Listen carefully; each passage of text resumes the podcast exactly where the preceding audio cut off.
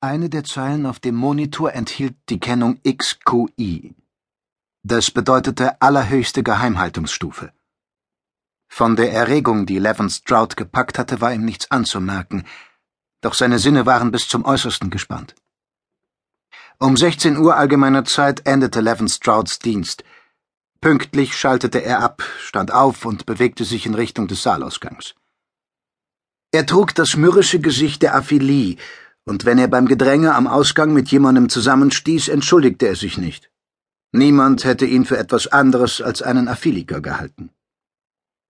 Jenseits des Ausgangs lag der tunnelähnliche Gang mit den Überwachungsgeräten. Sie ließen keinen passieren, der anhand seines Personalidentifizierungscodegebers nicht eindeutig identifiziert werden konnte. Jedes Mal, wenn er diesen Tunnel betrat, lief es Stroud kalt über den Rücken. Sein PIK stammte nicht aus den Werkstätten der Regierung, sondern aus einem Geheimlabor tief unter dem Meeresgrund.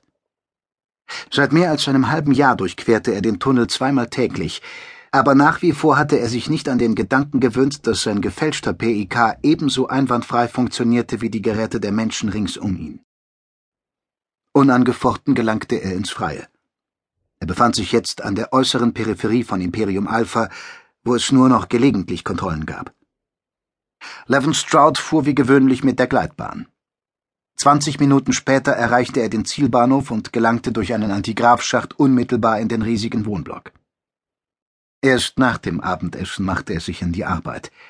Er musste dabei mit äußerster Behutsamkeit vorgehen, oder seine Tätigkeit würde rasch von einer der Sicherheitsschaltungen aufgespürt werden. Selbst in diesen Minuten der höchsten Konzentration beging er nicht den Fehler, die auswendig gelernte XQI-Zahl niederzuschreiben. Trevor Casal war allem Prunk abhold. Er hatte es abgelehnt, die Arbeitsräume des Großadministrators zu übernehmen und sich stattdessen einen früheren Lagerraum im Kern von Imperium Alpha ausbauen lassen.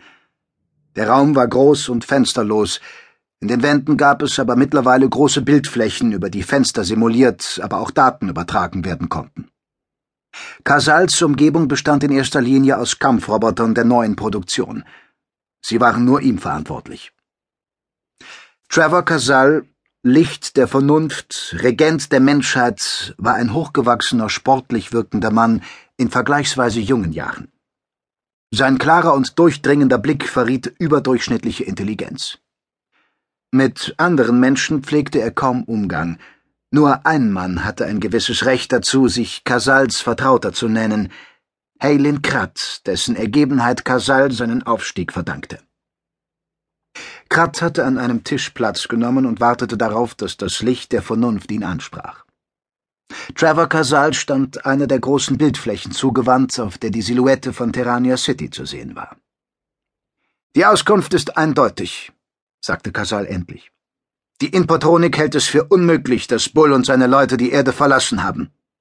Sie haben also ein perfektes Versteck gefunden.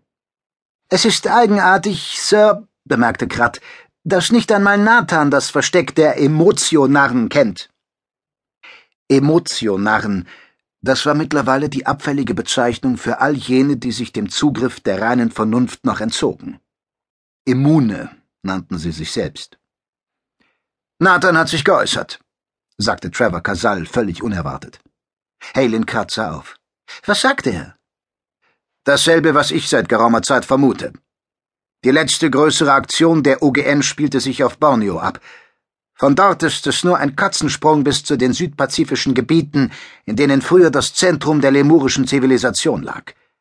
Dort existieren wahrscheinlich noch unterseeische Stützpunkte, die unserer Aufmerksamkeit entgangen sind.